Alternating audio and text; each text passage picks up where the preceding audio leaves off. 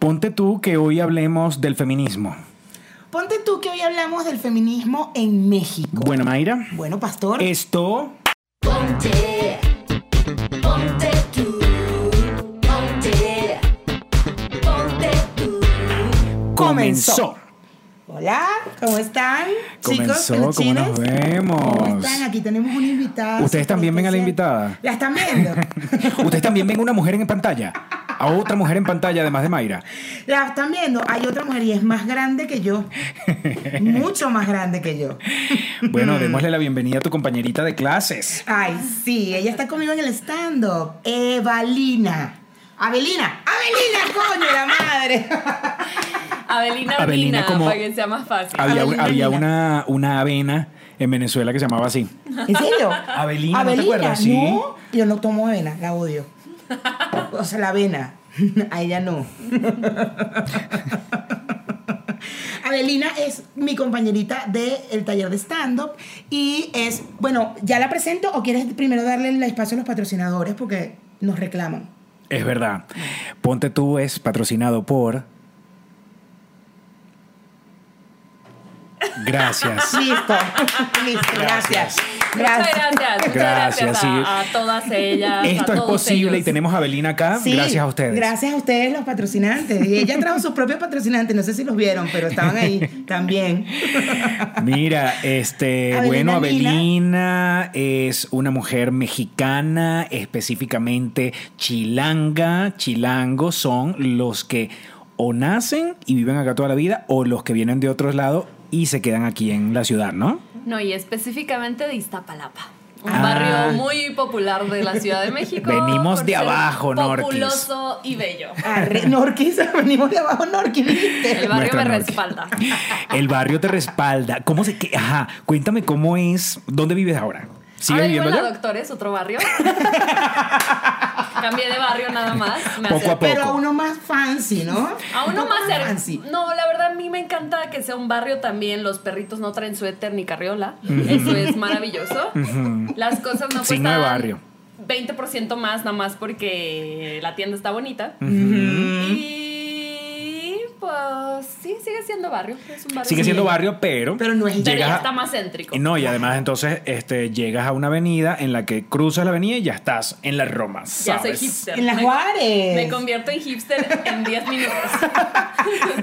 Te, te conviertes en hipster en, en dos pasos. Exactamente. Yo vivo en las Juárez, muchachos, pero yo no soy tan hipster tampoco, pastor, por favor. Por favor, una gente que tiene siete focos sobre nosotros nada más no es hipster. Es que ya hemos contado los Ya tú, pocos. ya eh, hipster es eh, más artesanal, ¿sabes? Más, un poco más. O sea, hay 11 focos, pero somos más artesanales. Más hecho a mano, más hecho a sí, mano. compramos cosas orgánicas y así. Compramos en un huerto, en Xochimilco y esas cosas. Pero es que no es que ella va a comprar para allá. Ella llama y se la No, trae. me lo traen, me lo traen. me lo traen. ¿Vieron el meme de todo lo que traigo aquí es orgánico menos mi presencia en este lugar? Algo así. Mira, Avelina, Avelina vino para acá no a hablar específicamente de stand-up. Y tampoco es que ella vino para acá a darnos una clase ni una charla, sino que nosotros estamos metiéndonos poco a poco en el mundo del feminismo. Y Avelina es una de estas feministas que no es feminista de Twitter, tampoco es feminista de, de que tengo amigas feministas. Como yo. Como, ah, Ni feminista porque tengo mamá y hermana. Exacto. Sino que realmente feminista porque tú has estado en el meollo de la cosa cuando pasan cosas en la ciudad. Yo no quiero decir, yo no quiero decir porque prefiero que seas tú la que te atrevas a decirlo porque uno no sabe quién vea esto y después digan, ah, esa es la que, la que fue para el programa de Pastor. Ajá. ¿Hasta dónde has llegado con el feminismo? ¿Hasta, favor, dónde. ¿Hasta dónde has llegado con el feminismo siendo mexicana y viviendo en México? Hasta donde he podido, hasta donde las posibilidades reales me lo han dejado, pero creo que si yo tuviera que decir que es lo más lejos que ha llegado con el feminismo, es a dar talleres en barrios donde el feminismo no llega por la tele, porque no llega el Twitter, porque no llega el Facebook, porque esa gente no está viendo los memes feministas. Entonces, si yo tuviera que decir que lo más lejos que he llegado con el feminismo es llegar a los barrios donde el feminismo no está presente en la cabeza de nadie. Y, y creo que eso es para mí lo más importante que he hecho como feminista. Bueno, espérate, ya cuando tú eres una persona que imparte tus conocimientos con el feminismo, entonces estás, estás, bien, estás bien posicionada. ¿sabes? Está- eres, Me- eres activa. Actualmente estás en una asociación activista del feminismo. De ustedes, no de gu- gubernamental, no de nada. Ustedes arman esta y son las que han salido acá en México y han estado en las protestas, liderizando estas protestas. Está, ¿Estoy bien? Liderando. Liderando, perdón. Pues hemos acompañado muchas de las protestas, pero lo que nosotros hacemos como Bulbísima, que es la colectiva que fundé hace un año, Perdón, bulbísima. Bulbísima. La fundaste tú, además. ¡Wow! Eso Por no lo favor, el nombre por favor, Bulbísima. Viene de vulva. Bulbísima. Sí, claro, claro. Es que no sé si saben, pero acá en México todo el mundo dice verga. ¿Qué verga? Ay, verguísima, está verguísima. Yo dije, oigan, pues empecemos a decir bulbísima. Claro. También, ¿por qué no? Está de la vulva, güey. De hecho, se pueden cambiar, se pueden cambiar de un montón de, de ofensas que estamos acostumbrados a, a decir, no solamente acá en México, sino en Venezuela, como por ejemplo, el coño de tu madre es una ofensa. Y estamos utilizando el coño, que en teoría es una versión vulgar de la vulva. De la vulva. Y estamos diciendo de tu madre. O sea, ni siquiera, ni siquiera, ni siquiera le echamos la culpa al padre. Es, tú estás aquí en este, en este mundo gracias al coño de tu madre. Nosotros tenemos otra amiga que ha, venido recurrentemente al podcast, eh, Ca- se llama Carla, y también ella sí está metida también en estos movimientos bastante interesantes, una luchadora de derechos humanos en general. Y Carla dice, yo no sé, me van a, vol- me van a, a matar las mujeres, o, o la- pero yo digo ahora, yo no digo el coño de tu madre, yo digo, ¿cómo era que decía? No el coño de tu padre, una vaina así. Y yo me Que no río, tiene pero, sentido, pero el bueno. coño de- no me importa, pero no voy a decir más de tu madre. ¿Cómo, ¿Y, y cómo, cómo es hablar? O sea, a- eh, me imagino que te diriges a niñas, niñas, adolescentes, ¿no? Pues trabajamos principalmente con mujeres adolescentes, pero también con madres de familia, es decir, Claro. no tenemos como tú no puedes, tú sí puedes. Generalmente, si vamos a hablar sobre derechos sexuales y reproductivos, pues bueno, a partir de los 12, 13 años, que tengan más ideas ahí, pero todas son bienvenidas. Y las dinámicas que hacemos son igual para una de 45 que para una de 13. O sea, Ok. todas entran y se va dando. ¿Y qué es lo más fuerte que te has encontrado en estas juntas, en estas reuniones? O sea, por ejemplo, de ignorancia con, con respecto al movimiento o al derecho de la mujer o a lo que a lo que tendrían que pelear, luchar o no sé, o a un machismo muy marcado que piensan que es normal. O sea, debe haber, machismo, no sé. di- digo yo, debe haber alguna, algún, algo que se repite en la mujer mexicana que no está empapada con el tema del feminismo. Debe haber alguna actitud que se repita y que tú digas, eso justo es lo que nosotros tenemos que cambiar. Pues para empezar hay mucho rechazo al feminismo.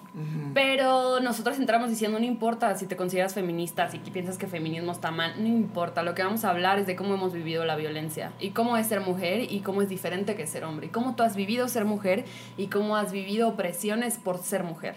Y cómo has vivido estas cosas no están permitidas para ti, pero sí están permitidas para tu hermano. Estas cosas son obligaciones para ti, pero no son para tu hermano. Esto es preferencial para tu hermano, pero para ti no. La educación la educación es preferible que, le- que el hombre tenga educación que la mujer. Eh, la mujer no se pregunta si el vato le gusta o si no le gusta. La mujer solo se pregunta si el vato se tiene que enamorar de mí porque yo lo que tengo que hacer en mi vida es enamorar gente y tener familia.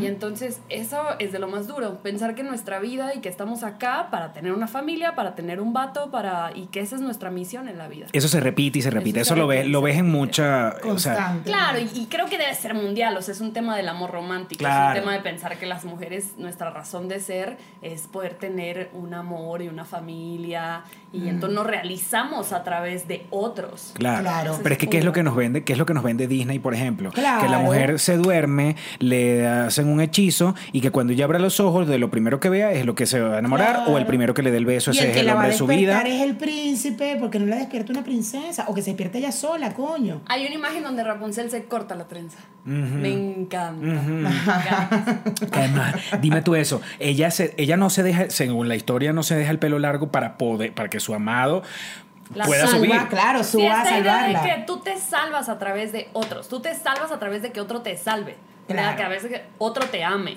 Claro. Y eso es lo que hay que romper. Justo hace tiempo lo había hablado aquí en el podcast, no, no, no sé si ya lo hablé, el tema de la sirenita que es negra y mis amigas que son mamás, todas en estrés porque la sirenita negra, que cómo van a cambiar la historia, que esa historia es de escocesa, entonces ella tiene que ser pelirroja, ¿verdad? Y yo le digo, pero ¿cuál es el peo si es negra? Que sea negra, pelirroja, blanca, lo que sea. El peo es que la pendeja va y vende la voz, o sea, vende la voz porque un tipo que vio una sola vez en su vida Se enamore de ella. Bueno, lo vio meando. Eh, bueno, será que tiene el pipí gigante y la cara dijo, no, me quito esta voz para que me coja. Coño, así sí. cuando de así sí verdad, me gusta la cuando al final un, un pene grande no necesariamente es lo que te va a dar satif- más satisfacción. Total. Obvio que no.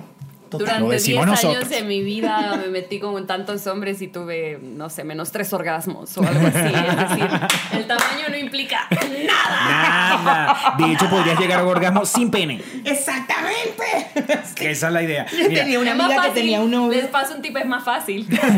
incluso es más fácil. Mira, tenemos a alguien conocido, tú y yo lo conocemos, que eh, yo era una, una pareja, o sea, mi amiga y su novio, pues, y él tenía el pene grande. Y ella siempre me decía, Mayra, es que no lo sabe usar, maldita sea. ¿Por qué carajo tiene ese Pero pipí quien lo, grande?" quien lo debería aprender a usar entonces es ella. Bueno, ella lo intentó, pero bueno, ya terminaron, pues, pero era así como que no lo sabe usar, no lo sabe, toda recha. Yo he tenido amigas que han terminado con sus parejas porque el tipo lo tiene demasiado grande. Bueno, porque te puede hacer daño. No, claro, Claro. porque tienen sexo y le hace daño. Pero imagínate que hay mujeres que tienen en su cabeza, o hombres, algunos, yo no. que lo que quieren es ver una verga gigantesca. no, pero sí hay, hay un morbo, hay un morbo rico con eso, ¿no? Con Pero que por la industria de la pornografía también. En la pornografía no te muestran un pipí me- de tamaño medio. Bueno, sí Te puede ser por la pornografía, vaina. pero a, a mí me gusta igual. Hay un tema también como de el orgasmo, pues es tu responsabilidad. Es decir, es una búsqueda personal y luego es una negociación en pareja, Claro. pero en principio es un tema de autoconocimiento y de búsqueda personal. total. Y hasta que no llegues al mejor orgasmo contigo, es muy difícil que llegues al mejor orgasmo con Pero alguien. entonces habría que abrirse al tema de la masturbación. ¡Claro! Porque el tema está con la. También está en que yo cuando llegué aquí, a mí me sorprendía muchísimo cuando hablaba con mis compañeras mexicanas y tal, y les preguntaba, ¿pero te masturbas? ¿Estás loca? Claro que no. ¿Cómo que no? Mayra, pero es que imagínate si en. Venezuela las, si en Venezuela las mujeres tampoco son abiertas con el tema de masturbarse, imagínate aquí en México. Bueno, y tú que eres amiga- mexicana, que nosotros hemos hablado de eso acá, este, eh, hay, hay un tabú con, con, la, con el sexo muy cañón. Muy Entonces, eh, que, por ejemplo, por ejemplo, cosas que yo voy a inventar porque tampoco es que sé mucho. La mujer mexicana, por lo general, no se, no se rasura. Ay, yo quiero hablar de eso con ella porque ella es la que nos va a responder si el bus es feminista o no. Pues, nosotros tenemos un taller con Bulbísima que se llama Dándome Amor y Placer. Y es justo sobre entender primero el tema del amor propio, el tema de cultivar la soledad como un elemento fundamental para amarte, estar sola, reconocerte la individualidad, bla, bla, bla. Pero además sobre la masturbación como una práctica que no es, es- no es complementaria, no es algo que haces además de. Es una práctica de, de autoconocimiento, es una práctica de amor propio y es una práctica de saber qué es lo que tienes ahí, cómo es. O sea, conocerte es conocer cada pedacito de ti y Claro. cómo sientes cuando te tocas aquí, cómo sientes cuando te tocas acá. Solo así vas a saber qué exigir y qué no exigir cuando estás en la cama con alguien. Y, y tú como no mujer... importa si estás con alguien o no, puedes estar contigo y eso es maravilloso. Ajá, pero tú, por ejemplo, has sido, has sido honesta con algún hombre que tú dices, mira, amigo, no lo estás haciendo bien, ven acá, yo te, voy a, yo te voy a decir qué es lo que tú me vas a hacer. ¿Has tenido que hacerlo y cómo es la actitud del tipo? Dale, Abelina, que esta gente, esto lo ven nada más venezolanos, estoy tranquila. Primero ha sido como, oye, ¿estás bien? Yo estoy cantando, yo estoy así como, "Oh, pues no sé qué está haciendo, pero yo voy a seguir cantando esta canción. bla". Mientras están en- ¿estás- pleno- Estás bien, es que siento como que no sientes nada y no sé qué. Yo, pues, efectivamente, hasta el momento no estoy sintiendo nada. Pero ¿por qué no podemos hacer esto y esto y esto?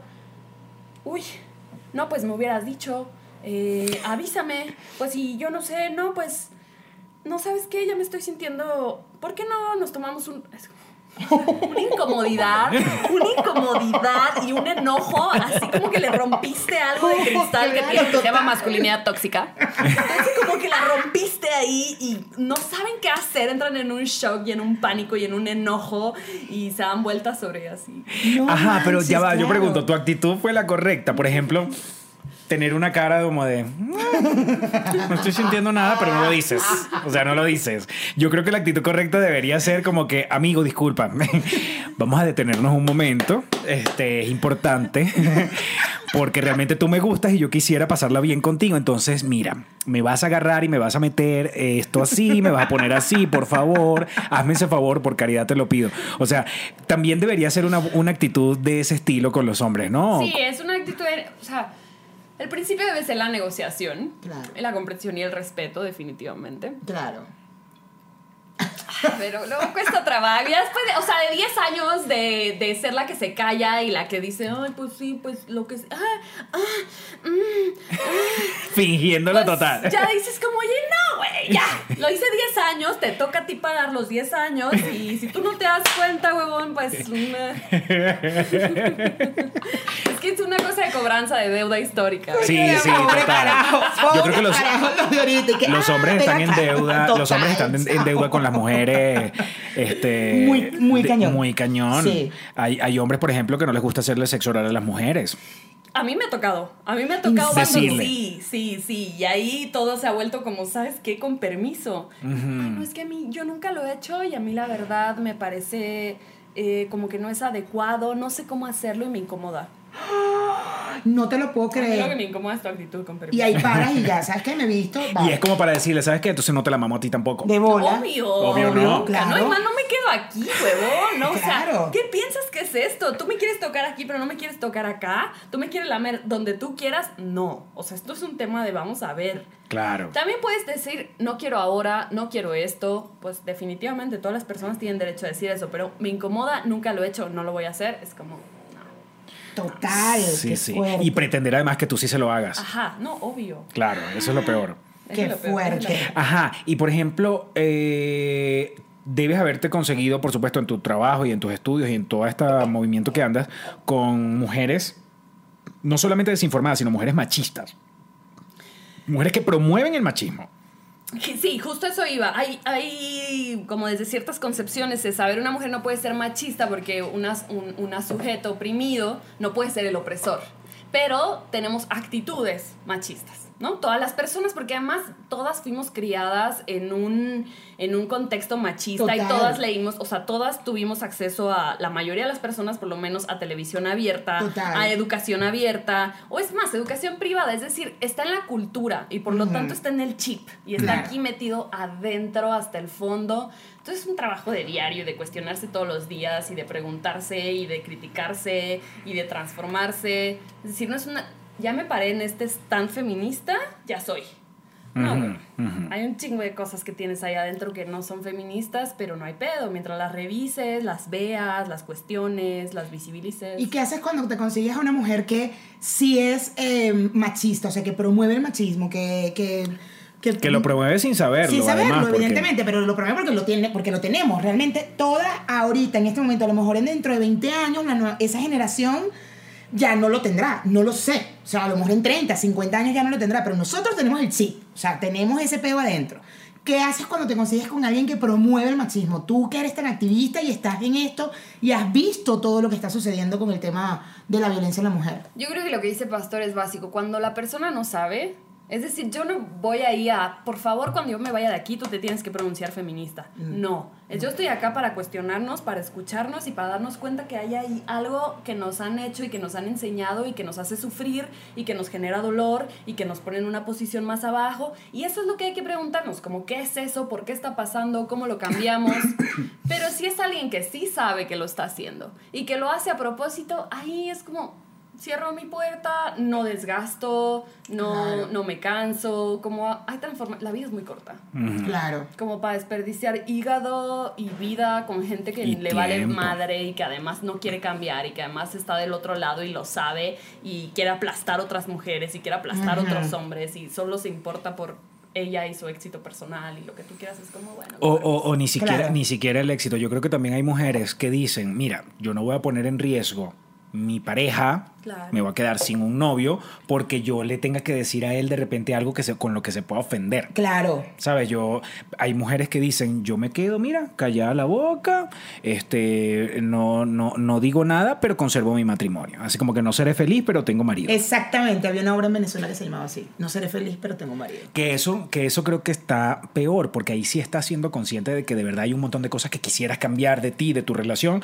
pero no lo haces por no perder otras cosas. Bueno, yo tengo una amiga que ella le encantaría, y me dice, a mí me encantaría estar en tenis todo el día y vestirme en, en, en pants y, ¿sabes? Eh, o sea, estar Ser más relajada con el tema ser de más relajada. Pero su pareja le gusta que ella se ponga tacones, la faldita corta, tiene muy buen cuerpo, entonces a su, a su, a su novio le gusta que ella esté guapa todo el tiempo. Ajá, y entonces ella no va, no va a discutir, no va a discutir eh, con él eso, se lo pone y ya. Y es como, ok, pero ¿realmente está siendo feliz? Porque es chévere, yo... Yo, por ejemplo, con, con mi- el gordo, yo le digo al gordo, mira, me quiero poner esta camisa que se me ven las tetas y vamos a ir a ver a tus amigos de allá de... Mayra, de- el gordo no tiene, el gordo no es que- ejemplo de nada. Bueno, yo sé que no, pero el gordo que dale, tra- psh, me da igual. O sea, ah, ok, y la caraja se le ven los pezones en la fiesta y que, eh, eh, eh, y él, mi novia tan bella. o sea, no le importa y es chévere. Como hay días que digo, me quiero poner un pants y estar en, en zapato de goma todo el día. Ok. O sea, le da igual, le da completamente igual. O sea, él no tiene peo. Porque a veces le dije, en algún momento caí y le dije, ¿tú quieres que yo me seque el pelo todos los días, que me maquille, que me ponga tacones, que me ponga una ropa un poco más, tú sabes, modelito y tal? ¿Qué? ¿Estás loca? O sea, tú eres como eres y eso es lo que me gusta de ti. Chingón, soy feliz. Claro, pero justo ahí está el aprendizaje. El aprendizaje le voy a preguntar, le voy a decir, ¿será que le parece un... ¿Cuándo te han preguntado ellos, cómo ves este pantalón? Oye, ¿cómo ves estos jeans? Oye, ¿tú crees que debería ponerme? Le vale madre. Claro. Y es algo que tú puedes platicar. Oye, ¿te gusta? Oye, ¿te gusta? Oye, yo creo que se te vería mejor tal. Oye, pero al final cada persona debe decidir lo que le viene bien, lo que le viene mal, lo que le gusta, lo que no le gusta. Pero esto que decías es evidente. O sea, salir de una posición de comodidad, cualquiera que sea, está Mm. cabrón. Muy cabrón. Sí, sí. Porque significa trabajo, significa perder privilegios, significa perder un chingo. Y es lo que pasa con los vatos. Por supuesto que se encabronan y cierran la puerta. Porque saben que este movimiento les está haciendo perder espacios y perder su identidad. Porque la identidad masculina está hecha de, de mucho ego, de mucho conquistar amor. O sea, tener cinco morras, pero que ninguna sepa, porque todas me tienen que amar a mí sobre todas las cosas. Entonces, Claro. pues es difícil perder identidad y perder comodidad y perder privilegios. Está cabrón. Y por eso están tan emputados. Les voy a traducir, muchachos. Cuando dijo vato, habló de hombre y cuando dijo morra, habló de mujeres. la morrita, La los vatos. morrita, el vato. Pero bueno, nosotros, digamos, no es que hemos estado hablando puro de, de el tema básicamente sexual, sino que también es importante el tema de los derechos, de los derechos de la mujer y de, y de también de la de lo que ha venido pasando desde hace mucho tiempo, porque no podemos decir últimamente, lo que pasa es que últimamente es que ha sido Lo más visa- sabemos. vi- vi- se ha, se ha visi- visibilizado más Así y es este el tema de la violencia. Aquí en México, en México es uno de los países, yo me imagino que tú manejas estadísticas de eso, que debe ser pionero en el tema, en el índice de violencia contra la mujer, violencia de El género. índice más alto. Tenemos el índice más alto de embarazos de adolescentes. Cada día eh, son asesinadas por razones de género al menos nueve mujeres. Al menos nueve. Asesinadas Hay nueve. Sí, feminicidios. Sí, feminicidios. Al día. Hay estadísticas de que somos el país con más feminicidios, pero es muy complejo porque en, algún, en la mayor parte de Latinoamérica no están considerados los feminicidios, en Sino están homicidios. femicidios, en algunas partes homicidios agravados. Entonces es muy complicado, pero definitivamente son, somos uno de los países con más violencia por razones de género. Pero, pero entonces feminicidio, ¿cómo se viene de, cómo se ve- cómo se podría concebir? O sea, ¿qué, qué cosas nos dicen a nosotros? Eso es feminicidio y eso no es feminicidio. Porque te matan por simplemente ser mujer. Hay razones como, mm, o sea, tú encuentras una mujer muerta y hay una serie de posibilidades. Primero que hay rasgos de violencia sexual y entonces, bueno, Ajá, porque esa es una de las cosas que me llama la atención. Tú dices, ok, mataron a una mujer, pero no es que la mataron nada más, es que encima la violan y la torturan. Porque es que los hombres tenemos un peo en el cerebro, de verdad, que decimos, no, no, tenemos que ir un poco más allá, ¿no? Además hay nexos con la, con la persona, con el asesino. Ah, ok, Es siempre decir, hay nexos sentimentales o por lo menos la conocía.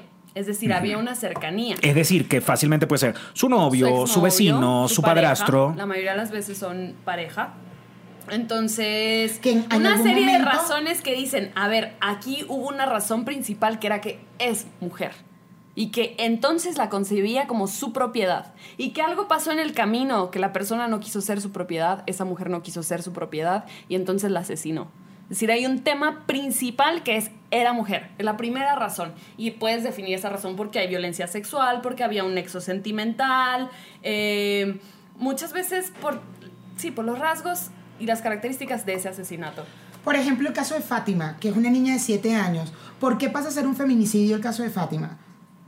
Porque la violentaron sexualmente. La violentaron sexualmente, ya. Y la razón por la cual, bueno, es un tema a mí de repente me, me cuesta trabajo también hablar de eso porque a veces es exponer otra vez ahí, o sea, como volver es un espectáculo medio Ya. sangriento y amarillista. Claro. Como lo Pero- fue. Sí, como sí. lo es todavía. Había razones de, pues, sexuales. Sí. Ya.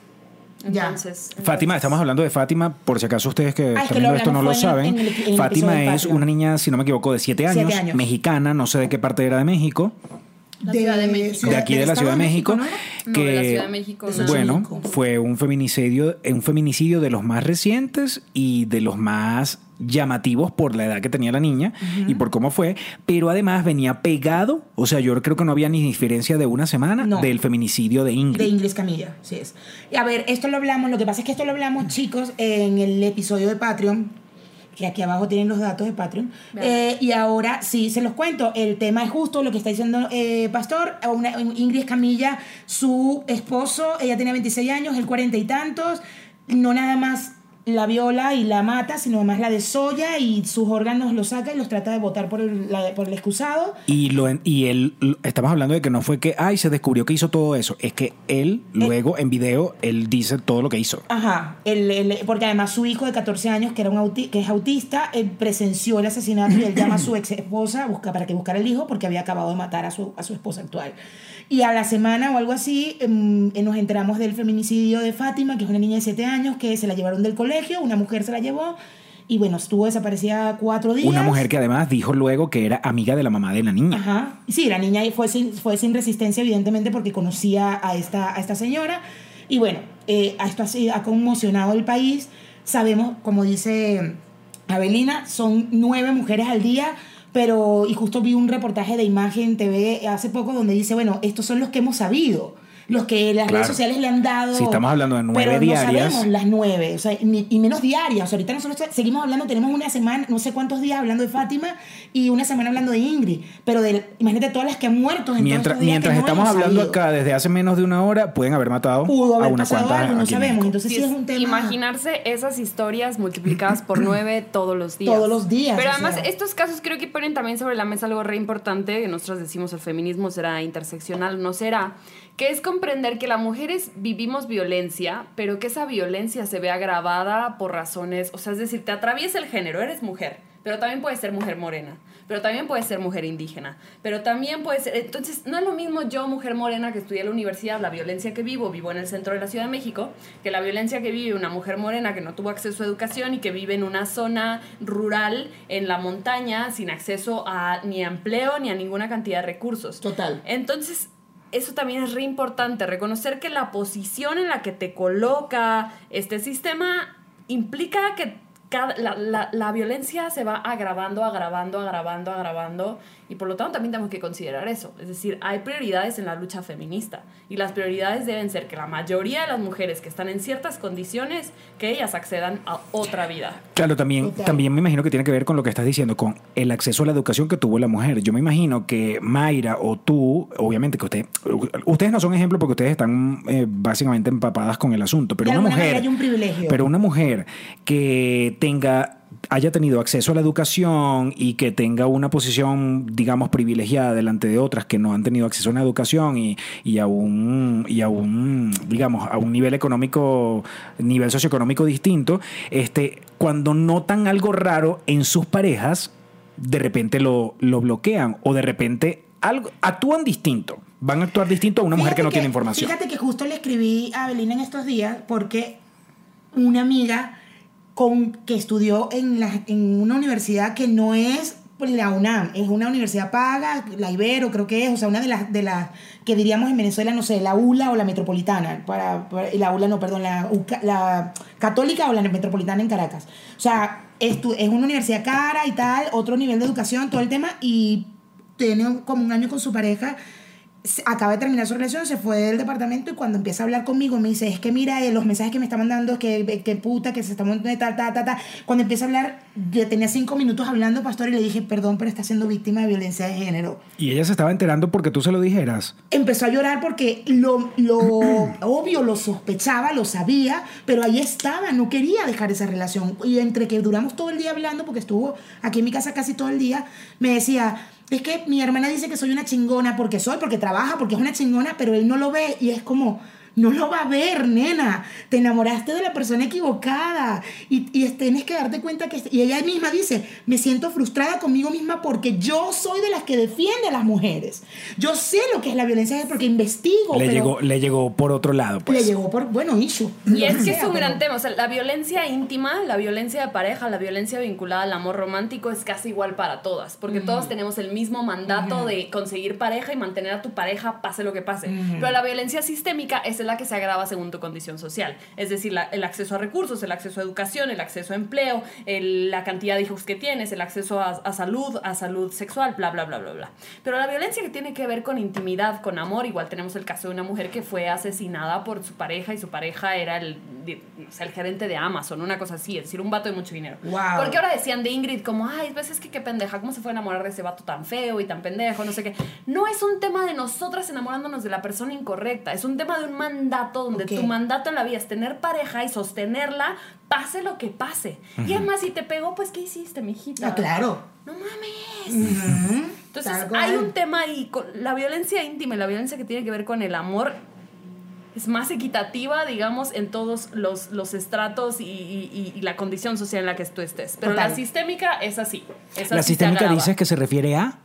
Acceso a educación, acceso a empleo, acceso a salud, eh, la capacidad de decidir cuántos hijos quieres tener, la capacidad de, de divorciarte. Por ejemplo, el acceso a derechos. El acceso a derechos principalmente. Entonces, Ahora, un feminicidio no necesariamente puede estar. O sea, no puede haber. No, no necesariamente lo, lo comete un hombre. Puede haber feminicidio en parejas de parejas Justo de por eso lesbianas. te lo pregunté por el caso de Fátima. Bueno, la- eh, tu pregunta está más arrecha todavía. Yo preguntaba por el caso de Fátima, porque era un hombre y una mujer quienes eh, están en el, en- involucrados en el, en el feminicidio de Fátima. Entonces, por eso justo también está buena. Tiene que ser un hombre el que, el que asesina a esta mujer, o puede ser una mujer, o puede ser una lesbiana, su novia, su ambos, exnovia. ambos están involucrados en la comisión de un delito de feminicidio, aunque la- es decir, las, las acciones y la, el delito penal no es el mismo para, para todas las personas. Si tú me preguntas, ahora no tengo así los datos precisos del tipo penal, pero si el feminicidio se califica, si el delito fue cometido por razones de género y hay una serie de, de características, y supongo que definitivamente una mujer podría cometer ese delito, sin embargo, debe ser, Poco. sé, Ah, punto- bueno. punto 02. Claro, pero espérate, hubo un caso conocido donde cuando, cuando se enteraron de que el feminicidio lo había hecho una mujer y además era su pareja, a eso supuestamente lo pusieron de lado porque dijeron, pero por favor, era lesbiana, Ok, encima. ya. Ok. Por eso, por eso también pregunto, bueno, ¿es que tiene que ser acaso cometida por un hombre? Lo que pasa es que también uno, según la información que maneja uno, Claro, que es, es que también poca, muy no- poca, eh, uno no, no hay que ser, no hay que manejar demasiadas estadísticas como para saber que la mayoría de los feminicidios son cometidos por hombres. Exacto, pero justo lo que, lo que. Ah, se me fue la idea. Maldita sea. Bueno, no. Abelina. Abelina. No, no, no. Abelina, Abelina Nina. Nuestra amiguita. Ajá, entonces, por ejemplo, ¿qué, qué información maneja sobre abuso? O sea, digamos, ¿se puede llamar igualmente violencia de género si es cometido por otra mujer? Ah, claro, claro, la Si- violencia si de son género. lesbianas, también La llama- violencia, la violencia de género O la pueden mira. cometer todas las personas, definitivamente. Pero la violencia de género es ejercer violencia, ejercer, ejercer poder y ejercer cierta coerción sobre alguien por razones de género. Y entonces cualquiera podemos cometer razón, violencia de sea, género. una Si mujer contra una mujer. morra, Mm. seguro consiguió esa chamba porque se cogió al, al, al gerente. Ella, Yo- eso yo es violencia Yo de qué género. mierda sé. Claro. Yo qué mierda sé, pero es como yo que aprendí que una mujer no puede conseguir nada si no es a través de su capital erótico. Que una mujer no puede ser nadie si no es por estas razones. Entonces, claro que podemos cometer violencia de género todas las personas. De y hecho- sin embargo es marginal la violencia de género que cometemos las mujeres frente a la violencia de género que cometen los hombres. Claro, claro. Ahora, Sin embargo, es bueno, es bueno, perdón, que la gente que está escuchando sepa que el solo hecho de tu pensar y expresar que tal mujer consiguió un puesto o un trabajo o una oportunidad, este, aprovechándose de su, ¿cómo dices? Capital, capital, Capital erótico. Me Me encantó esa- encanta. Me encantó, eso se va a usar Anótalo. Mayra. Erótico. Este. Lo voy a anotar. Bueno, todos tenemos un capital erótico y entonces este, el hecho ya de que tú pienses que tal persona se consiguió algo a través de eso, ya eso es violencia de género. Que eso, eso está bueno decirlo. ¿Por qué? No porque quiero generalizar que ay, las mujeres son muy chismosas, entre otras. No, los hombres también somos bien chismosos. Eso ya no tiene que ver con género. Este, pero, pero eso lo decimos a cada instante y nos llamamos feministas y resulta que hacemos ese tipo de cosas. Total, me Y encantó. Nos obligaron a enemistarnos, a Ajá. enemistarnos entre nosotras porque nuestro objetivo otra vez es el hombre. Entonces aplasta a todas porque el hombre es el objetivo Sea el jefe y- o sea que te- o quien sea tu marido, lo que sea, si vas a llegar a ese hombre que ponte el, el cargo alto de la compañía, aplasta a todo este poco mujeres porque tú tienes que llegar a ese carajo que te hacienda, que toda la... Sí, es un tema mal. también súper individualista, ¿no? De pensar que tú vas primero y lo que sea. Pero ha sido difícil. Es más, las mujeres, hay estadísticas que, que comprueban que para las mujeres es muy fácil reunirse y, a- y darse acompañamiento emocional. Es decir, estamos suficientemente capacitadas para eso. Las mujeres somos muy buenas en eso. Los hombres no tienen esos espacios. Los hombres te dicen que quienes les han dado acompañamiento emocional y con quienes hablan realmente de sus problemas, con quienes son con mujeres, claro, porque nosotros tenemos que cargar todo eso. Pero para las mujeres es muy difícil juntarse a hacer negocio. Claro. Hay muy pocas mujeres que se juntan para hacer negocio. ¿Hacer negocio? ¿A qué te estás trabajo, refiriendo? Para hacer dinero. Tú y yo nos juntamos Qué para hacer una y es empresa. totalmente es cierto. muy difícil porque no estamos, o sea, no es, no, no se nos Es enseña eso. cierto. Primero, no se- el dinero es un tema de poder y es un tema muy masculino. Entonces, primero, el, el tener dinero y, y que sepa que ese dinero es tuyo y que no lo tienes que usar para hacer mejor a otros. Es decir, si tú ganas dinero, ese dinero es tuyo, te pertenece. Deja de pensar que es para tus papás, para tu mamá, para tus hermanos, Ajá, ajá. para no sé qué. No, el dinero es tuyo. Lo ganaste es tuyo y lo Tú vas a hacer lo que quieras. tú verás con qué haces con eso, sí. Pero también podemos hacer dinero con otras mujeres. Es decir, abramos esa posibilidad. No solo te puedo abrazar, también puedo hacer business contigo. Claro. Pero es difícil porque no es la enseñanza. No es el mandato, no es el mandato hacer dinero. Nuestro mandato es cuidar emocionalmente al Qué arrecho. Me encanta porque Pero además hay algo, eh, cuando estás en el mundo corporativo, pasa mucho que eh, el- existe el golf. ¿No? Eh, para, para estos, estos vicepresidentes y directores y la... entonces, mientras- deporte. el deporte. Entonces Ajá. ellos van al golf y hacen negocios en el golf. Y si te pones a ver quién juega golf, Hombres. No hay campeonas de golf. Sí hay, Debe pero haber. son muy pocas. Es, es- es muy poquita la cantidad de mujeres que juegan golf. La mayoría son Y hombres. ahorita todos ustedes, y seguro son lesbianas. Y es porque ellas han roto el mandato y han decidido apropiarse de cosas masculinas. Total, Y han total. decidido decir, a ver, esto también lo puedo hacer yo. Total. También hay que hacer eso. Hay que decir, a ver, todo esto de la masculinidad a mí me sirve. Y yo puedo agarrarlo. La masculinidad y la feminidad son energías. Y entonces uno tiene que agarrar lo que uno quiera para ser mejor. Así es. Eh, y Mira, yo efectivamente eso que estás diciendo, lo de, lo de que son energías, este, yo creo que podríamos asociar eso con el tema no binario. Sí, definitivamente. Definitivamente, ¿verdad? Definitivamente. Porque, ¿desde cuándo conoces tú el término no binario? Pues es un tema nuevo y es un tema ahí del feminismo liberal, pero es un tema nuevo cuando se empezó a definir que el género es una construcción social. Es decir, uno no nace mujer, Ajá. uno se hace mujer. Naces con vulva, eso es el sexo. Uno nace con vulva, nace con pene o nace intersexual y eso son mil posibilidades. Sí. Y luego de eso, el mundo decide que se te va a enseñar a ser femenina porque naciste con vulva. Y entonces tu mandato es ser femenina porque naciste con vulva. Naciste con pene, tu mandato es ser masculino. Pero el género es algo que está construido, que cambia a lo largo de la historia. Es decir, no es lo mismo lo que era ser femenina en los 50 Total. que lo que ser femenina en los 90 y en 2020. Y es una cosa justo más híbrida, ¿no? más, más, más, más abierta. Entonces es un tema de construcción social, bla, bla, bla, y también un tema subjetivo. ¿Cómo te posicionas frente al mundo con tu vulva? como femenina, como masculina, como no binaria. Y hay un tema más de identidad ahí, de apropiación y no todas las personas tienen esta información también, entonces no todas las personas pueden ser no binarias porque a veces no llegan a esa información. Pero al final que al final lo, son a pesar de que no lo sepan. Sí, a pesar de que Y no que lo de hecho, sepan. mira, yo he hablado Muy con gente con Exacto, justo estaba pensando en ella. gente heterosexual con la que tú hablas y cuando le explicas lo de no binario, gente heterosexual dicen, "Puño, entonces yo en ciertos aspectos soy no binario." Exacto. Y es totalmente lógico Y yo no creo que al final todos, todos, todos en general si, si hacemos un promedio o generalizamos, creo que todos somos no binarios. Lo que pasa es que una gente lo acepta y una gente no. Una gente lo sabe y una gente no. Claro, porque una cosa es la orientación sexual, de quién te enamoras, quién te hace sentir maripositas, quién te pone mojado todo. ¿A quién, ¿Con quién quieres acostarte? Y la otra es cómo te expresas frente al mundo. Es decir, ¿qué aprendiste? ¿Qué aprendiste que es la feminidad? Eso es una parte. Y la otra es cómo quieres tú expresar eso.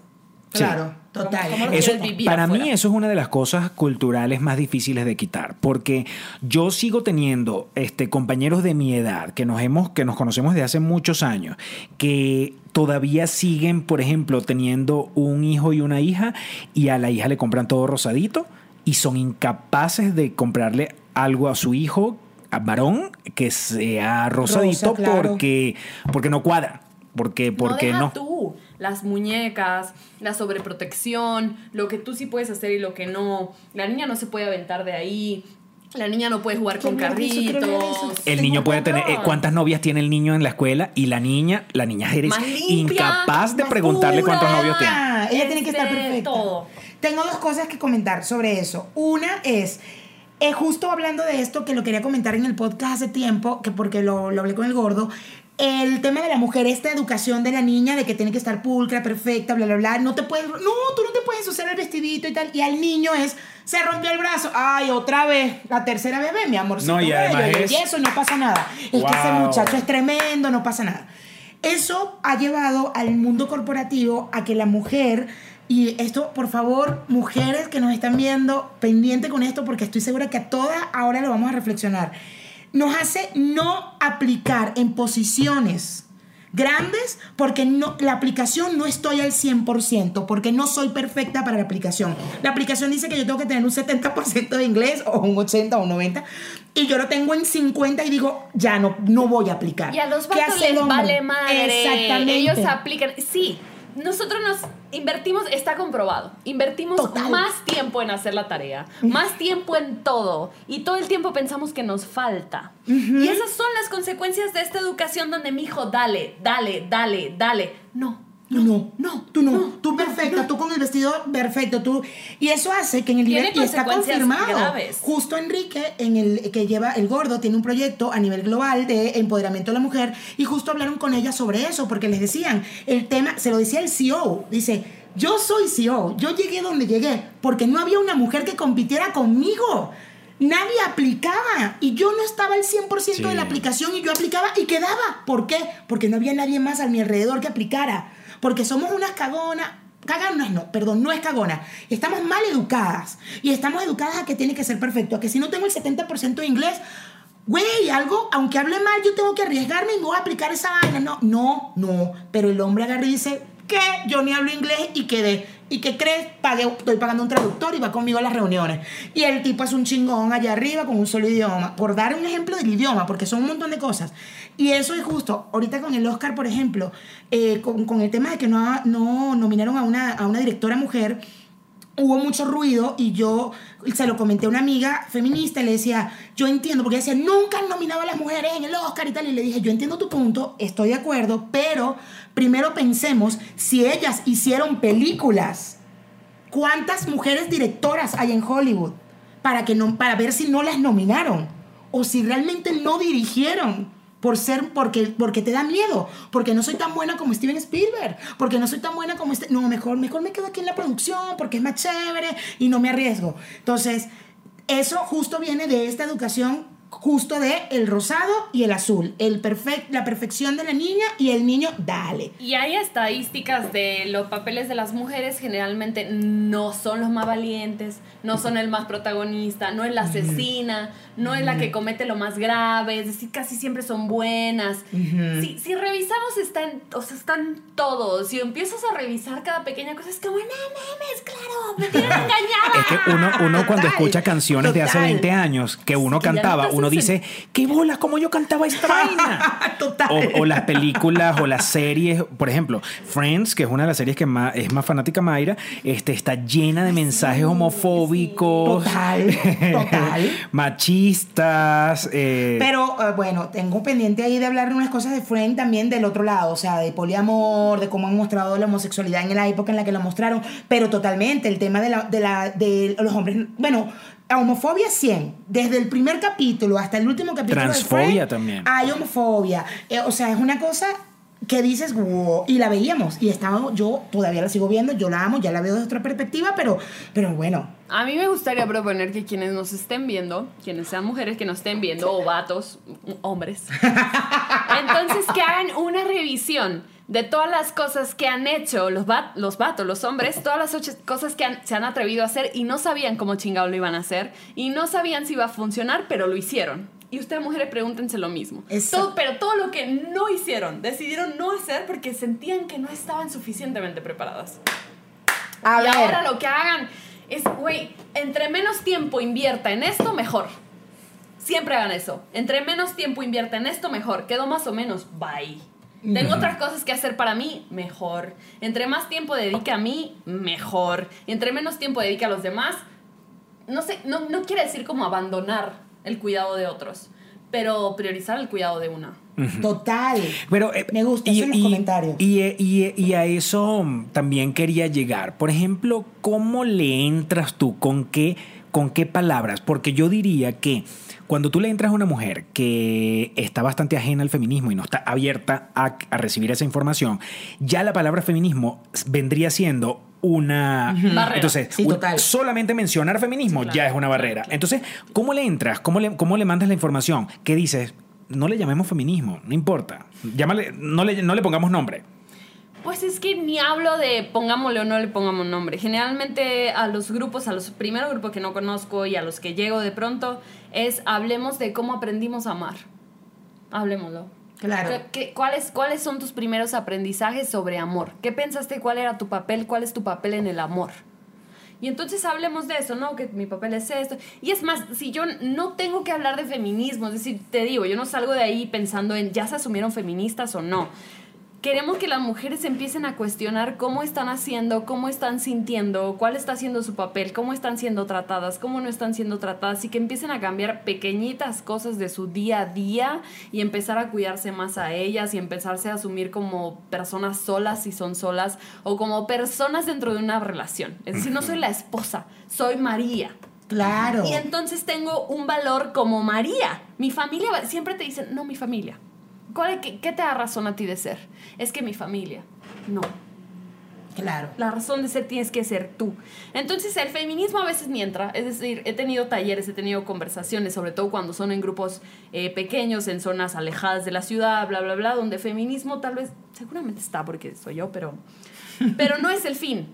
Es decir, el fin no es que ellas se consideren feministas o que acepten el feminismo, eso vale madre. El fin es que cuando yo me vaya de ahí se hayan cuestionado dos, tres cosas y entonces empiecen a hacer distinto algunas cosas y se empiecen a sentir mejor y empiecen a exigir un trato mejor. Para ellas, se lo den ellas y a los otros. Y punto, no hay que ponerle una etiqueta, ya. No. ¿Qué Sí, cositas pueden ser un detalle que, que tú le podrías dar a una mujer como que sea, un- que sea común además en toda la gente con la que te has visto, este, que tú digas, mira, esta acción en tu casa que jamás le has prestado atención, eso es una acción machista. ¿Qué cosas tú podrías tener en una lista que tú dijeras, esto tan tonto, esto que nunca le paramos, esto es machismo? Oye, ¿y quién se encarga de decir cuándo se, se hacen todas las cosas de las casas? ¿Cuándo, cuándo se tira la basura? Cuando, ¿a qué hora se levantan? ¿Quién levanta a los niños? La mujer. Eh, ¿Quién le recuerda al marido a qué hora tiene que irse o no tiene que irse? Es decir, ¿quién se encarga de la coordinación de todos, de la tarea de todo lo, lo que tienen que hacer todos? ¿Quién lo tiene perfectamente claro? La ¿Tus mujer. hijos, tu marido, tú? Yo. Claro. ¿Por? ¿Por qué esa es Algunos, tu tarea? algunos dirán, algunos dirán, es que a la mujer es- se le hace más fácil a la mujer Porque, eso. es, porque es no, multitasking, porque bla. No, hombre, pues porque nos han dado esas tareas, nos han dado 8000 tareas. Hoy tienes que trabajar, tienes que hacer el trabajo doméstico y tienes que cuidar emocionalmente y, y acompañar a todo mundo. Entonces, como no mames. O sea, ahora tengo que criar a mis hijos, tengo que ir al trabajo y ganar dinero, tengo que ser empoderada e independiente. Pero además también tengo que decirle a mi marido cómo ser hombre. Pero además también, no, huevón, no. ¿Qué va a pasar este 9 de marzo? ¿Qué va a pasar? ¿Qué tienes en tu cabeza que tú dices en las casas? Esto es lo que va a suceder. En los trabajos esto es lo que va a suceder. Y hablo del 9 de marzo porque aquí en México hay un movimiento que se llama el 9 nadie, el 9 nadie, se, nadie se mueve. El 9 nadie se mueve y es donde están invitando a las mujeres a hacer un paro total de actividades, sobre todo laborales, sobre todo laborales. No, de todo. No, y- no se pero puede ni ir a domésticas. comprar tampoco. Sí. Pero, pero, o sea, que la mujer ese día diga, yo no hago Nada. nada. Ni ir a llevar al niño al colegio, ni nada, nada. Y como, lo que pasa es que eso lo dijimos en el otro episodio, ya sé, sienten envidia. Pero él me jodía que decía, ay, tú no vas a pasar el trapito ese día. Bueno, ni limpiar, nada, nada. La idea es no hacer nada que tenga que ver con estas actividades que constantemente hacemos las mujeres diarias. ¿Qué O va a pasar entonces ese 9 de marzo? Pues previos está el 8 de marzo, que yo creo que va a ser la marcha más multitudinaria que ha habido en México. O sea, me imagino todas las plazas de todo el país llenas de mujeres. Vamos a esperar a ver cómo se comporta el gobierno de la Ciudad de México. Es decir, a mí el 8 es el que me tiene así de que. ¿cómo se va a poner todo? Claro, porque el 8 hay movimiento. Hay pues. mucho movimiento. El 9 de marzo... ¿Dónde es la pues, marcha? ¿El 8? La marcha va del Ángel de la Independencia al Zócalo de la Ciudad. Ok. de- al Zócalo de la Ciudad empieza a las 2 de la tarde en el Ángel de la Vamos a ver si protegen el Ángel y, el- y Benito Juárez y todos estos monumentos porque son importantes que, los, que los, la, la seguridad proteja los monumentos. Ya vamos a hablar de eso. Primero las mujeres y después las paredes. Ay, no, eso es Me mi vida. encanta, me Es que me da rechera porque justo lo hablamos de la vaina del puto monumento y que el presidente de la República de México, con el caso justo de Fátima, ya ha dicho. Feministas, por favor, por favor, se los pido con todo el respeto. No rayen los monumentos. El coño a tu madre, mamagüevo. Eso es lo que yo pienso. Entonces, en la. Perdón, perdón. Esto suena así. Ah, esto suena, disculpen, me tocar aquí, no aquí para que no suene. Disculpen que les maltrate hoy. Que me da una rachera, entonces Pero luego primero suena- las mujeres y después las paredes. Y después, primero las mujeres, después las paredes, me encanta. ¿Cuáles son las otras consignas que tienen? Me encanta. Primero las Yo- mujeres, después las Yo quiero paredes. contigo a esa marcha. El 9 llévanos. nadie se mueve. También, bueno, las otras son mucho más largas. ¿Qué- ¿Pero qué, pero qué hay? ¿Qué hay? por favor. O, o- o- o no, hay que ir. ¿Cómo ¿Te, es sabe- te sabes Tienen todo? que venir. ¿Te sabes todo el, de- ¿Te sabes toda la letra de Un hombre en tu camino? Un violador. Un violador en tu Violador camino. en tu camino. Ay, no, no me la sé completa. Es larga, es que es larga. Lo que es pasa es muy que es larga. bastante chilena, Sí. que nació allá y tiene, tiene partes del himno nacional de allá. Sí, pero las han, las han adaptado. En los países han, en- ya la hicieron en francés, en alemán, en- o sea, las han adaptado además del idioma según los países, porque justo eh, como es chilena y tiene cosas de las autoridades de Chile, han, han adaptado según las autoridades de cada país. ¿Por qué no deberíamos jugar con la letra de esa creación? Jugar con la letra, Es decir, cambiarla. es decir, yo quiero, yo Ah. quiero hacer algo con Mayra, entonces voy y, le- y canto la canción, pero realmente le cambié la letra y le pongo cualquier otra Cualquier cosa. otra estupidez. ¿Qué, ¿Qué significa para una feminista que le cambien la letra a la canción y la utilicen para cualquier cosa? Por ejemplo, te voy a dar un ejemplo, como para que te arreches más. Los americanistas. Es, no, un chamo puso, hizo un video que decía, eh, ¿cómo era que decía? El... La culpa no era mía, era de tu la marido culpa que él no me era escribía. mía, era de tu marido que me, que me escribía. Y la culpa no era mía. Ah, Ajá. Ahora sí respondo la pregunta. Es una persona muy, muy, muy famosa en Venezuela, tiene un montón de seguidores y, y, y se llama Marco. Bueno, pues se acuerdan lo que acabo de contar de Fátima, de Ingrid, que son cosas bien graves, bien delicadas y de que hay nueve historias como esas todos los días en este país. Pues no respetar eso. Exactamente. Es no respetarlo. Es no respetarlo. Es burlarse de historias como esa. Y que mujeres sigan el juego es, es, es tristeza, es lo más que da cabrón. tristeza. Es más cabrón, es que es cierto. Es burlarte de esas historias, es burlarte de esas nueve mujeres diarias en México, señores. México, imagínense si sumamos a todas las mujeres atacadas, agredidas sexualmente, asesinadas en el mundo. Por Dios. Ah, em, hay una tendencia de, cier- de cierta gente a decir que, por ejemplo, la mujer maltratada termina siendo lesbiana por eso. Eso lo vamos a hablar en el Patreon. Porque... Ya va, pero a esta respuesta sí me la tiene que dar, por favor, para acá, para YouTube, no para el Patreon. ¿Qué? ¿El Bush es feminista o no? Primero definamos. O Bush. sea, el, el pelo en la totona. Pues Porque el que- pelito de las axilas sé que es una No, no, eso lo decimos en Patreon. Eso lo decimos en Patreon. Coño, bueno, va. Ya Eso lo decimos en Patreon. no vamos a llamar a... a- yo Sí. está pendiente, vamos a llamarle y saludarla. La saludamos. No, no, no, ya que no, ya no, ya no, ya Bueno, no. Lo, hablamos en el. Patreon. Se les Saludos quiere. al grupito del. WhatsApp. ¡Mua! Besos.